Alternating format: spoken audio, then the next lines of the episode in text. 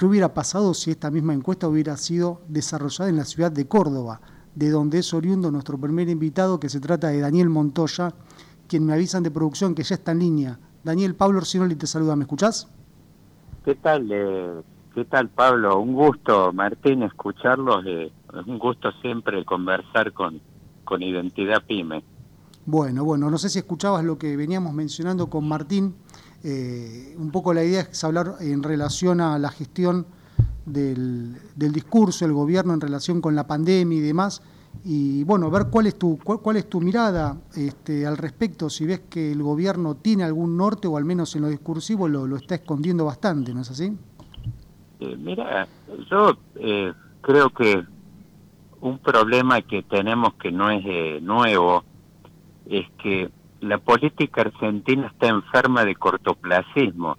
Eso hace tiempo, no es una, una novedad. Eh, yo hace unos días estaba revisando los últimos procesos de, crecimiento que tuvimos, eh, algunos más largos, otros más cortos, pero eh, lo que es increíble de la Argentina es la capacidad de, de reaccionar velozmente que tiene. veía, por ejemplo, cuando fueron los años 90, Argentina eh, estuvo durante cuatro años creciendo prácticamente al doble dígito. Había pocos países en el mundo con la capacidad de crecer y, de tener, digamos, la atracción que tenía Argentina en aquel momento.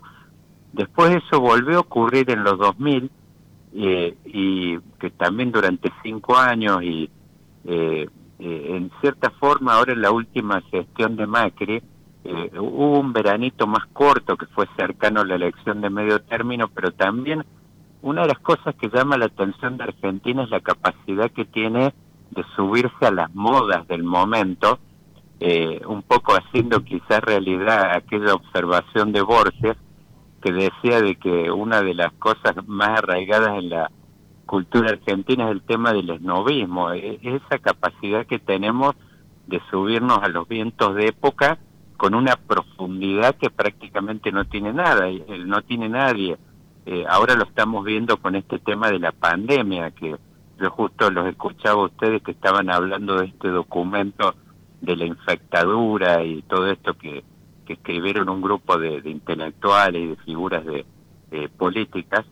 Eh, yo, yo creo que está muy vinculado con eso. Eh, si vemos la verdad una de las cosas que llama la atención de la Argentina siempre es esa gran capacidad que tiene de subirse y, hasta con un fanatismo a los vientos de época del momento, los explota como nadie, la verdad uno lo ve, eh, este periodo que yo les mencionaba de los 2000, Argentina tanto en los 2000 como en los 90 llegó durante cuatro o cinco años a crecer casi el doble dígito. No había prácticamente... Perdón, te Martín Sechuga te saluda, ¿cómo estás? ¿Qué tal, Martín? Bien, en línea con lo que estás comentando, ¿vos crees que hay, digamos, algún plan, digamos, del gobierno para cuando termine la cuarentena? ¿Cómo, cómo ves ese tema? Bueno, por eso yo te decía de que eh, nosotros eh, no creo que haya ningún plan porque eh, en la Argentina no hay ningún plan hace décadas.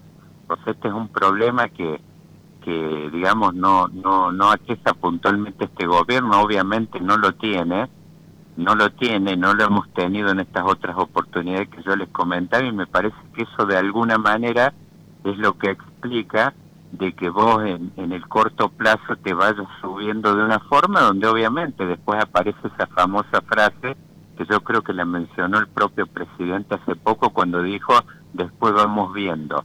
El hecho de no tener un eje estructurador de largo plazo de las acciones que vos vas tomando en el corto hacen de que realmente Argentina, vos ves estos índices, usted está mencionando las encuestas, eh, prácticamente ningún presidente, yo vi el otro día una encuesta que comparaba los índices de popularidad de los presidentes y Alberto Fernández estaba pisando los 80 puntos, no, no, no había ningún presidente prácticamente en el mundo que haya podido capitalizar la pandemia como la estaba capitalizando este presidente y el gobierno en particular. Ahora, son cosas, obviamente, como ha ocurrido en otras oportunidades, que nos subimos.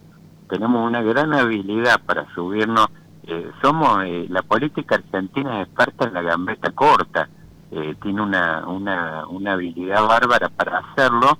Lo hemos visto cómo se implementó. Este, obviamente, lo que ustedes estaban comentando de la encuesta de poliarquía es lo que siempre pasa a corto o mediano plazo, que estos procesos después se van quedando sin aire por el hecho de que no hay un plan de que vaya estructurando las acciones después de corto plazo dentro de un guion de, digamos, que, esté mirando un poco al futuro. Sí, eh, el riesgo también me, da la impresión que tiene que ver con, eh, con caer en lo que el turco Asís este, mencionaba en algunas, en algunas columnas que, que escribió, que él decía que un poco el temor que tiene es que se, se utiliza la pandemia para legitimar políticamente el fracaso de, la economía o el no plan económico, este, como para ponerlo en claro con el, el, mensaje de, de, tu colega, del analista político. Ahora, eh, Daniel, en algunas, en algunas notas tuyas este, que estuvimos viendo con Martín, vos eh, eh, con mucho criterio hacías referencia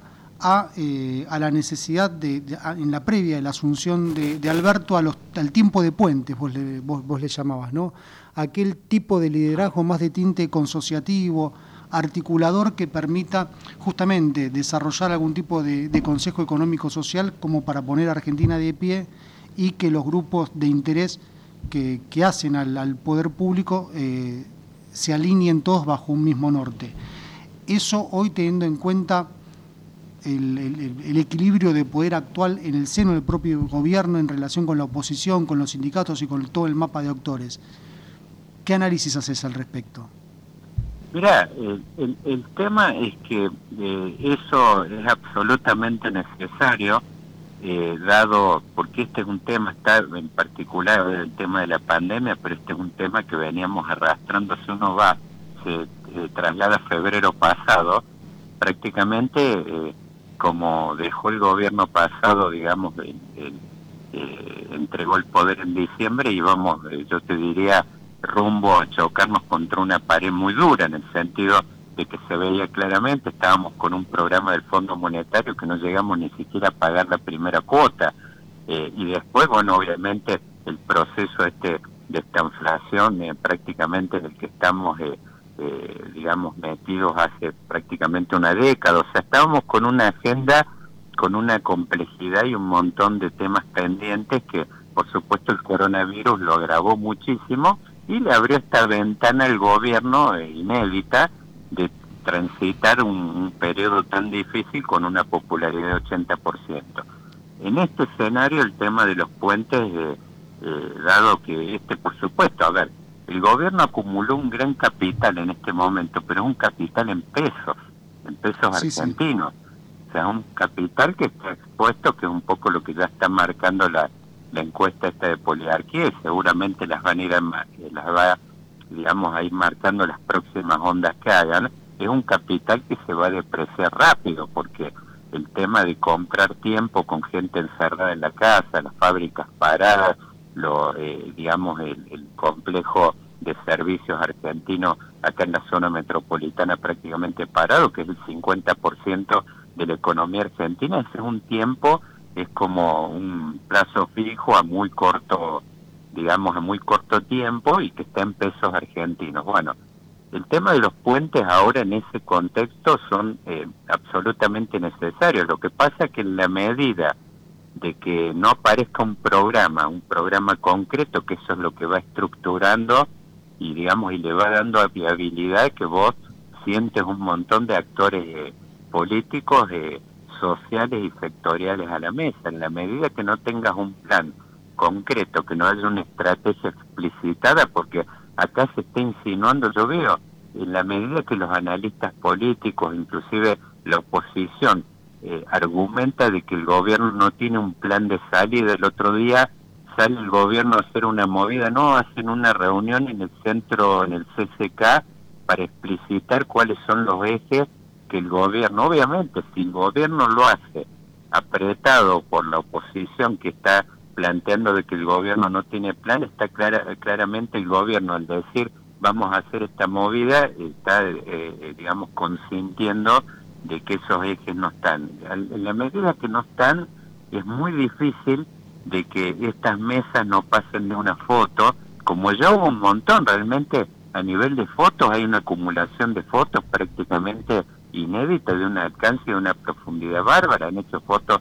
están todos los gobernadores alineados. El otro día con el tema de la deuda han firmado todos los gobernadores de la oposición, están todos los sectores sindicales en la foto, los actores, o sea, esas fotos están. Lo que pasa, el problema, lo que está faltando son los papeles arriba de la mesa que inclusive ni siquiera en las fotos están. Uno está viendo fotos donde no hay un eje claramente de cuatro, cinco, seis puntos. En un momento acá se hablaba de una especie de Moncloa, como un tema que siempre da vueltas en la Argentina. Lo que pasa es que eh, sea Moncloa o cualquier otro modelo, que yo en, estas columnas que ustedes citan, yo en algún momento comenté varios modelos, de, el caso en Alemania también, en su momento cuando fue primer ministro Gerald Schroeder, que enfrentaron un programa de, de digamos, de acuerdos económicos y sociales para salir de la crisis, eh, siempre eh, los ejes son ejes muy concretos y además ejes muy concretos donde obviamente cualquier escenario de pacto económico y social que se hable son escenarios que involucran sacrificios por ambas partes, digamos, sacrificios donde los empresarios se limitan la capacidad de despedir gente, se comprometen a hacer inversiones, todo eso y obviamente los sindicatos también, eh, digamos, sacrifican eh, postergan aumentos de sueldo, sacrifican algunas conquistas sociales y cosas de ese tipo, pero lo que te digo yo claramente acá no hay ningún eje que pueda estar vertebrando esto, lo que volvíamos donde empecé un poco, es el tema de la de este gran, es un virus que tenemos que está hace rato, más allá del coronavirus en simultáneo, que es esta enfermedad que tiene la política argentina del cortoplacismo, que ya venimos con décadas. Ahora, eh, Daniel, en una, en una nota tuya también me gustaba un título que hablabas de, no solo de, Argentina en particular, sino del primer golpe. Creo que lo, titulabas La primera piña de cualquier gobierno. En este, en este caso, bien cortito porque ya nos queda poco y Martín quería, quería hacerte una pregunta. ¿Vos considerás que la pandemia eh, eh, fue una piña para el gobierno o es una, o es una herramienta, digamos, que, que favorece su margen de maniobra, su gobernabilidad y demás? Mira, es una herramienta que les favorece el margen de maniobra, pero es lo que te digo yo, es una ventana que es como esa de la película Matrix que te da unas pequeñas horas para poder salir. O sea, no eh, estás comprando tiempo carísimo y en la medida que estos cuatro o seis meses el gobierno no los aproveche, obviamente que va a ser, yo te diría, uno de los eh, digamos, de los enviones que le va a resultar más caro de la historia. No yendo más lejos, la invasión de, en su momento de Malvinas. Compras capital político a dos meses. Bien, bien. Bueno, Martín, ahí está. Sí, ¿cómo ves el tema de, la deuda? ¿Qué escenarios ves ahí? Mira, el tema de la deuda se le está dando un, eh, digamos, un, eh, yo te diría, eh, se le está dando más entidad de lo que de lo que, digamos, de lo que tiene. Realmente es un tema, obviamente al gobierno le va a dar la posibilidad, no, yo creo que va a llegar, hay un escenario que va a llegar un arreglo, el gobierno lo está, digamos, demorando un poco simplemente por el hecho de poder darle un envoltorio adecuado eh, al arreglo, que obviamente que va a ser un arreglo en el cual el gobierno va a tener que ceder cosas, lo podría haber cerrado quizás para el 25 de mayo, pero no iba a cerrar el tema del hecho de hacer concesiones a los acreedores con un guion, digamos, patrio. En definitiva, es un tema que quizás... Eh, pero el gobierno va a hacer un arreglo con este tema de la deuda, pero por supuesto va a ser un arreglo que en la medida de, yo te diría, lo que toca a, a, la economía argentina va a ser un tema que va a ser absolutamente marginal en términos de, el otro día decía Alberto Fernández que después del arreglo de la deuda la Argentina va un proceso de, gran expansión económica, ese tipo de cosas, realmente en este momento el tema de la deuda inclusive no va a ser un cierre que va a ser en, como en cuotas, digamos, en el sentido que ahora se va a hacer un cierre, pero es un proceso de una complejidad donde Argentina hoy mismo está enfrentando juicios que son por el canje que hizo Macri el arreglo de holdouts de 2016, que hoy va a haber alguna novedad, y todavía está enfrentando juicios que son del canje anterior que hizo la baña en 2004. Así que este es un proceso que yo les diría que me parece que es un, eh, es un tema que eh, carece de mayor relevancia en términos de, lo que diría yo, la economía de la calle, del hombre a pie, de la fábrica, de las pymes, digamos, ¿no? Es un tema más bien marginal. Bien, bien, Daniel, te agradecemos mucho, este, como siempre, hablar con, estar dispuesto para hablar con nosotros. Les mando un fuerte abrazo. Bueno, un abrazo también. Bueno, así pasaba entonces Daniel Montoya, analista político y formador de opinión eh, en Identidad Pyme.